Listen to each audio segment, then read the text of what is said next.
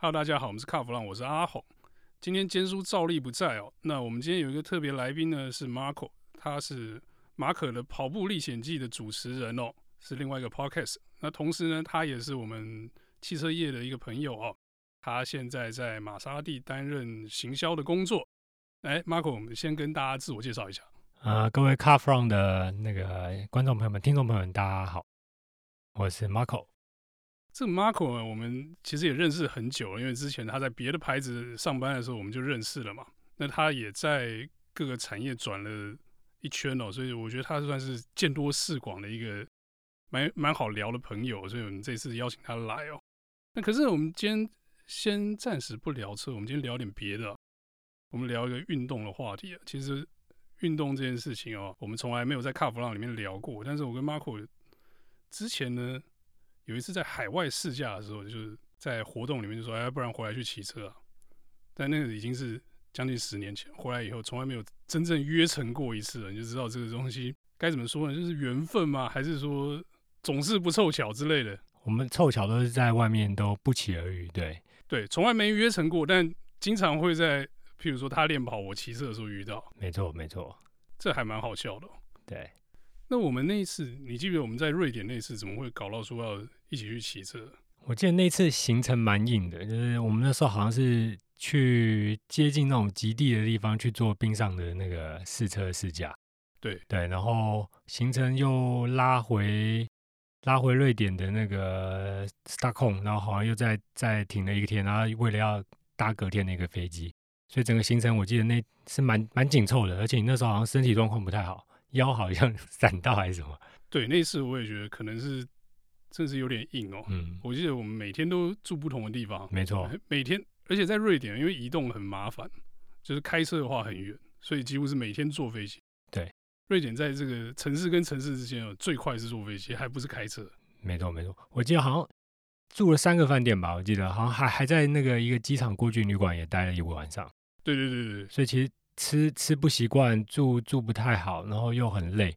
所以我记得那时候回程时，我们要往往回台湾的那个班机上，我记得你好像就真的很不舒服。对，我那次就真的，其实到后来都是同业在帮我背行李，我都觉得有点不好意思。对，没有，不过我觉得那是个蛮有趣的契机啊，就是我们那时候讲说，哎，好像。也也真的需要开始运动了，我觉得就好像那个时候体力也不好，然后感觉好像就是生活作息也不是很正常，所以我们都好像就是讨论有讨论到说，哎，接下来是不是好像应该要要稍微回去要约一下，可以开始运动。我记得那时候刚开始跑步，我记得，所以你那时候也才刚开始跑步跟骑车而已。没错，我相信 Car From 的听众朋友都知道嘛，就是说之前也访问过很多这个同业的一些，其实做这个汽车的，不管是行销啊、公关。其实工作我觉得压力也是蛮大的。那以往那个疫情前，我们也还蛮常带媒体朋友到处去试车啊，海外的一些活动也很多，所以生活作息其实相对来讲，其实有时候蛮不正常。那我记得那时候契机是我自己在那个前一间车厂在待，其实那时候什么病都感觉都有。那时候我记得印象最深刻的是，我爬个两层楼梯，我就开始喘。我想说从地下室停个停车场到一楼要换个电梯。怎么才爬一层我就开始啊，好喘好喘，然后觉得好痛苦，然后想说好像真的整个形态不是很好，然后想说哎，开始要运动。对，那时候我也是差不多这种感觉，就是心里想说，哎，为什么？其实也不过就背个行李走段路，就腰就闪到。那时候真的，你说与其觉得说生病不舒服，反而心里觉得不舒服，心里觉得不舒服的成分更多，就是啊，这我怎么会这么孱弱，你知道吗？没错，所以我觉得。其实那个时间点，然后我觉得我们两个就约了，就说要开始运动。但后来我知道我自己是还蛮投入在这个运动运动上面。那我我知道那个建宏的话，其实基本上好像也一直开始陆续骑车啊，然后做一些比较休闲的运动，也是开始有在做一些展开一些活动。对，其实我之前就骑得很就很散漫，就是那种逛街骑，你知道吗？那次回来等等了腰好之后，我就很认真的想说那。我是不是要稍微升级一下？就是不要那么散步骑嘛，你至少强度要增加一点嘛。因为我在你面前，我实在是不敢讲说什么专业或者什么。因为你在跑步那一块，我们有目共睹。大家如果有兴趣的话，可以去听听 马克《跑步历险记》，他他在跑步这一块真的很专业了。我的部分呢，我就从那次回来，我就开始骑车嘛，然后买了新的公路车开始，然后一开始也是呃公园骑嘛，平路骑嘛，然后再去爬山了。可是我觉得运运动这件事情很微妙，就是你如果自己一个人做，会觉得无聊，然后过一阵子你就会突然热情消散一下。你会遇到这样的状况吗？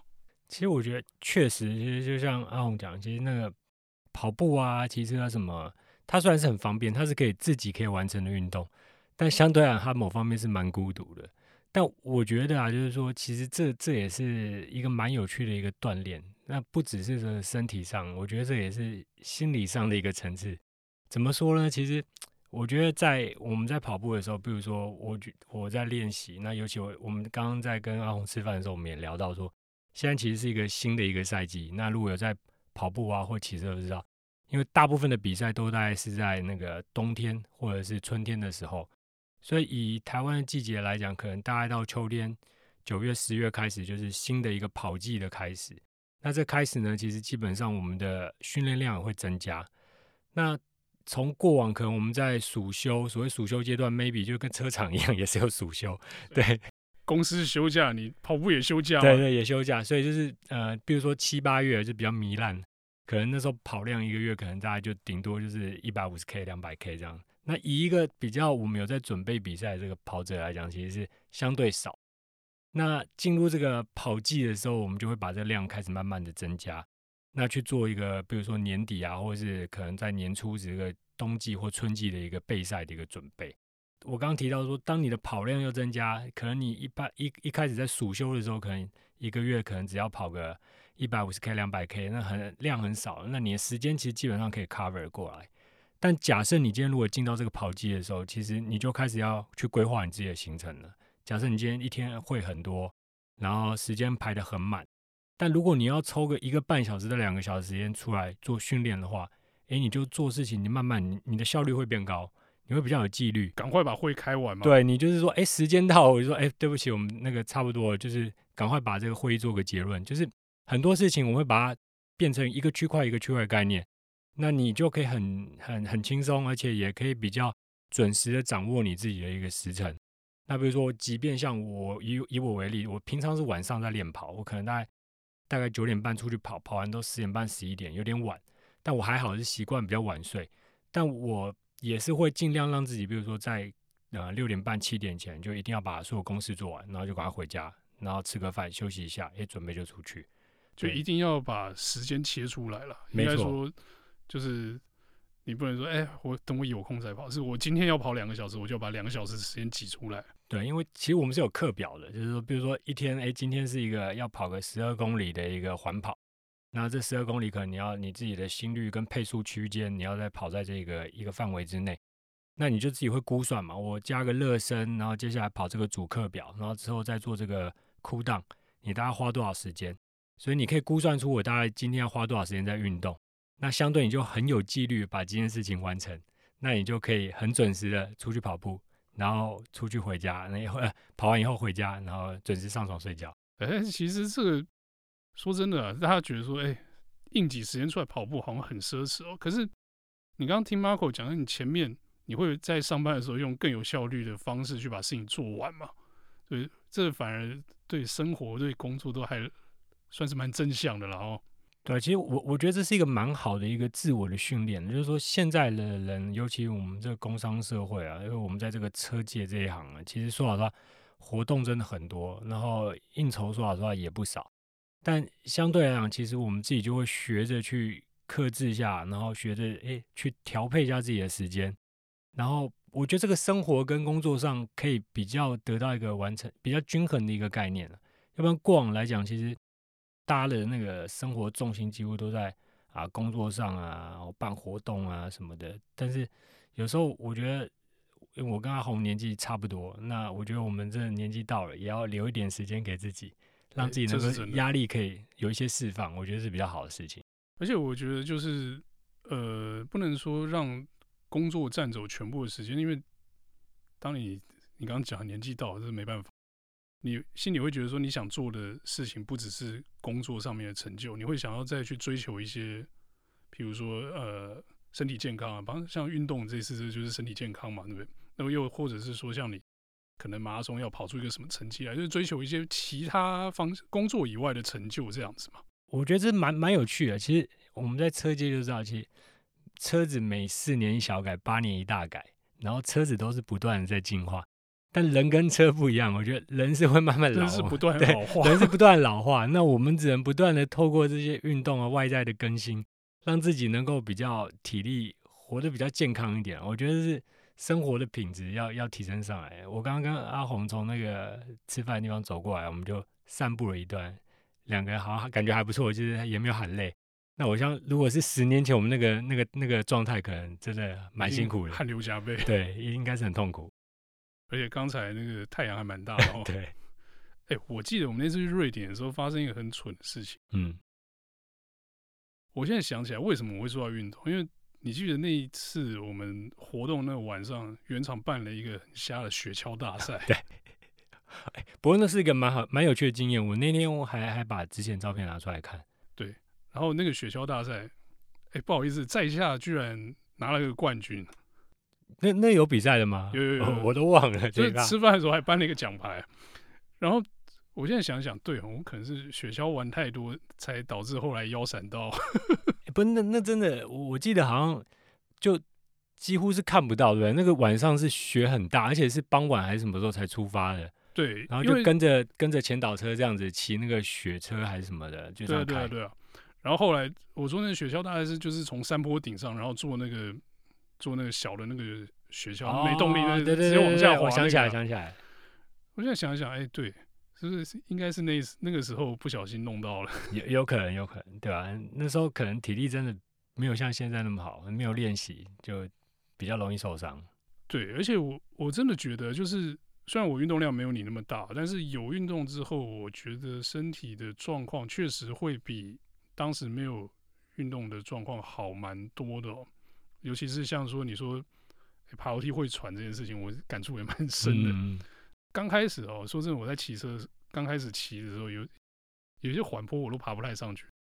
譬如说那个什么和平公园越堤的那个坡道，有时候天哪，我怎么踩不上去？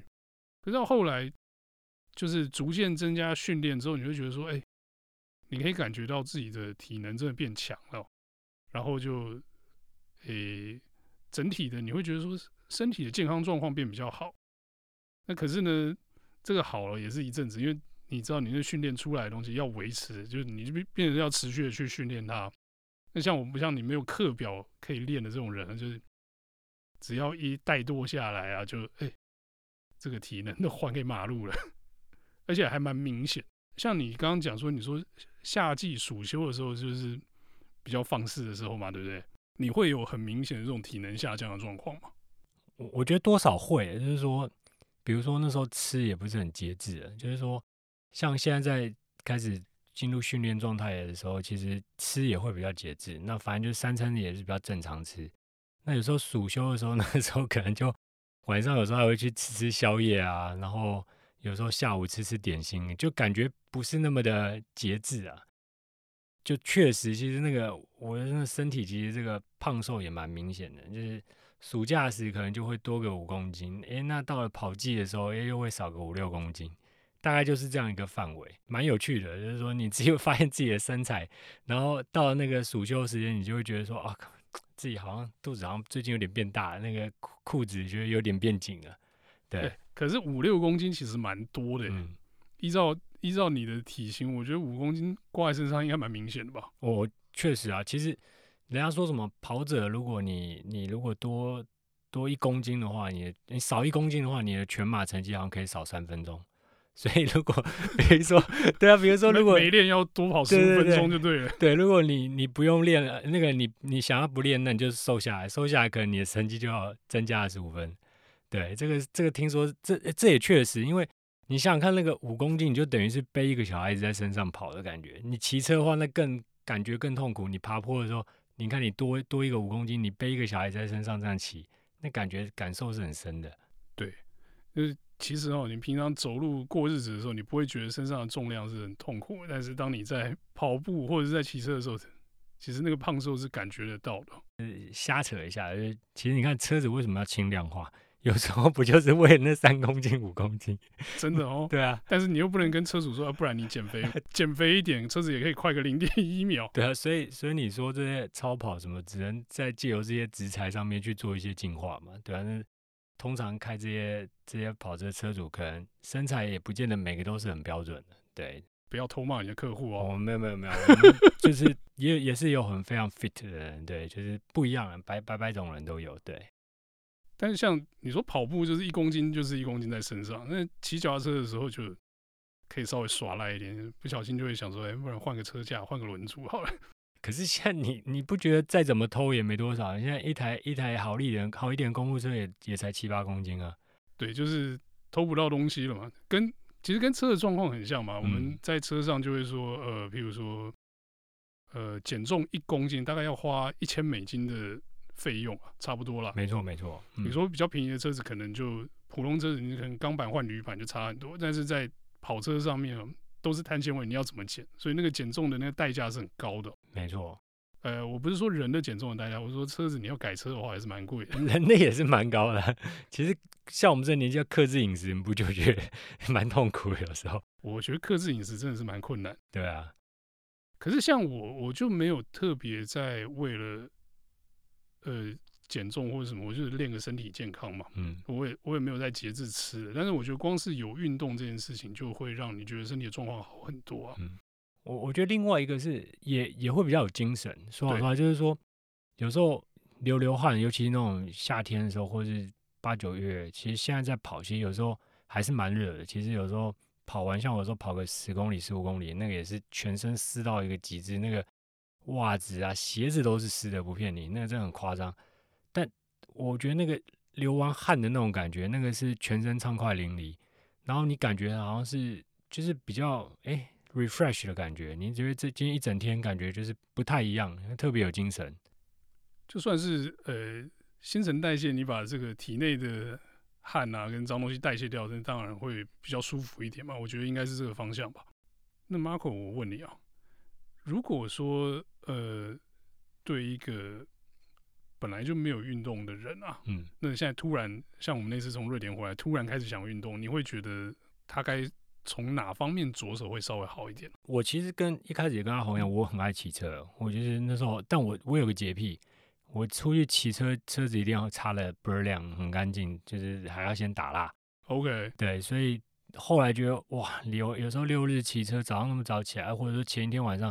我还要花时间整理，有时候觉得要花很多时间，后来就比较懒，那就想说，哎，那就跑步好了，跑步穿个跑鞋、跑衣、裤子穿一穿就出去可以跑了。我觉得其实这些运动，即便是走路，其实也都是蛮简单。但是一开始我觉得是要克服自己那个，不管你今天是要早上起来运动，还是呃那个晚上吃饱饭出去，那个第一个要克服是自己的惰性啊。我觉得那个沙发、电视啊、手机啊、网络，这个真的就是诱因。就是你一回家，其实你你什么事情都懒。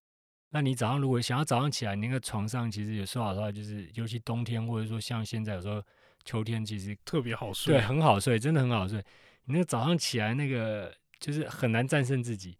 但我说老实话，其实当你跨出第一步哦，你出去跑就对了。其实你你一开始不要想什么，我我一开始也是这样，我觉得每个人都是这样，就是说。